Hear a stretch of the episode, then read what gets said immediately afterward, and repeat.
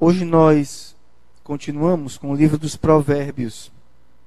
E hoje a evidência que a liturgia coloca é a palavra de Deus. A palavra de Deus, diz o salmista, é luz para os meus passos. Luz para os meus passos. Ela mostra a direção para onde nós devemos ir e iluminando o nosso caminho vai nos mostrando a direção que nós devemos caminhar.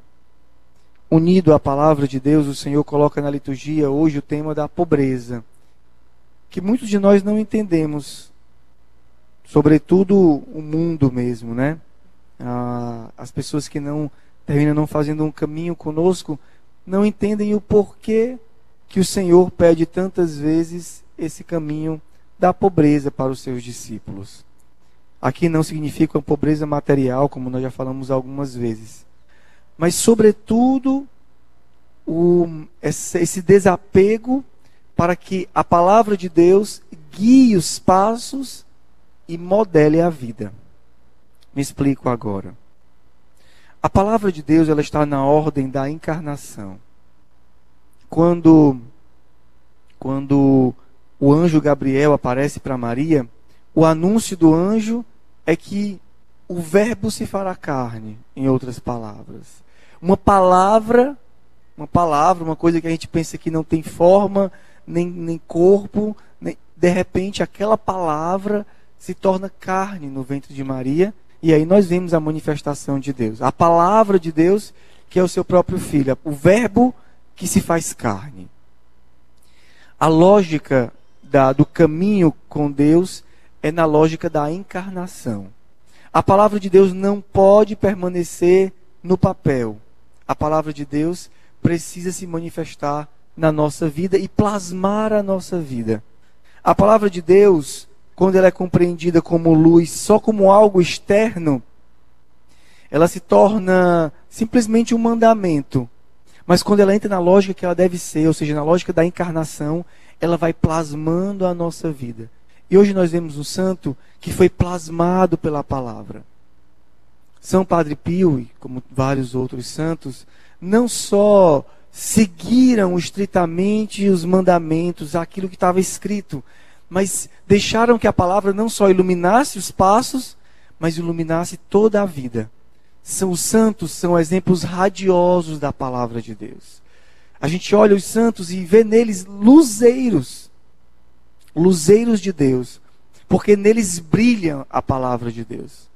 E esse, e hoje o Senhor coloca para nós um aspecto importante para que a palavra de Deus se encarne: a via da pobreza, da simplicidade, na qual nós somos dispostos, estamos dispostos a renunciar às coisas acidentais para escolher aquilo que é essencial. E olha que interessante.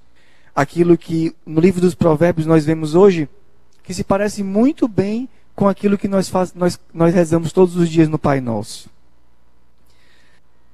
Não me des pobreza e nem riqueza, mas concede-me o pão que me é necessário. Nós falamos no Pai Nosso, o pão nosso de cada dia nos dai hoje. Perdoa, e aí continua o pão nosso de cada dia. Senhor, eu te peço somente o necessário para a minha vida. E o resto? O resto é a tua vontade na minha vida. O risco do discípulo de Jesus é durante o caminho perder um pouco o foco, até mesmo através dos sinais e das belezas da missão. E por isso o Senhor pede que ele não se apegue a nada. Para quê? Para que ele continue com o olhar fixo em Deus na Sua palavra e deixar-se modelar pela Sua palavra. Concluo, irmãos, querendo dizer isso. A pobreza para nós, a pobreza que o Senhor nos chama, que não significa desleixo, miséria, nem tudo isso, que ao contrário nós combatemos. A pobreza que o Senhor nos pede é como um seguro que a gente faz quando começa uma viagem. Na viagem rumo ao céu que nós fazemos nesta terra, nós estamos caminhando. É uma viagem daqui até chegar lá. Nessa viagem, nós precisamos de uma luz que guie, porque é meio escuro, de vez em quando Até com a luz a gente fica procurando para que lado para que lado ir, né? Que passo dar? Meu Deus, como é que vai ser agora? Escureceu tudo. E a palavra é uma luz. E a pobreza, ela é um seguro que nós fazemos. Como um seguro viagem, um seguro saúde, um seguro alguma coisa, é uma segurança de que no meio do caminho a gente não se perca para um lado e para o outro. São João da Cruz fala que no caminho espiritual, buscando o Senhor, ele vai por montes e ribeiras, dificuldades, desafios e alegrias. Mas eu não colherei as flores, nem temerei as feras. Nem ficarei com medo demais de quando os perigos vierem, e também não me paralisarei olhando para as flores e pararei de caminhar, de seguir o caminho. E a pobreza faz isso.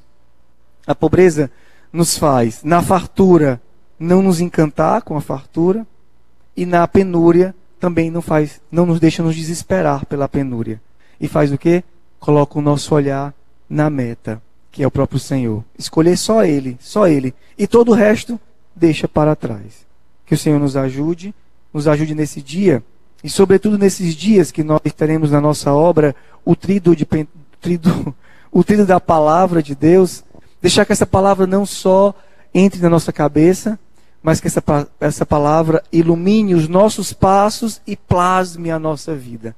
Mude a nossa forma de viver mude a nossa forma de pensar, nos faça escolher por aquilo que realmente é essencial, que é Deus e que é a missão que Ele nos confia. Louvado seja o nosso Senhor Jesus Cristo. Para sempre seja louvado. Queremos te pedir, Senhor, que tu renoves em nós o amor à tua palavra, a confiança na tua palavra a guia das nossas vidas através da tua palavra.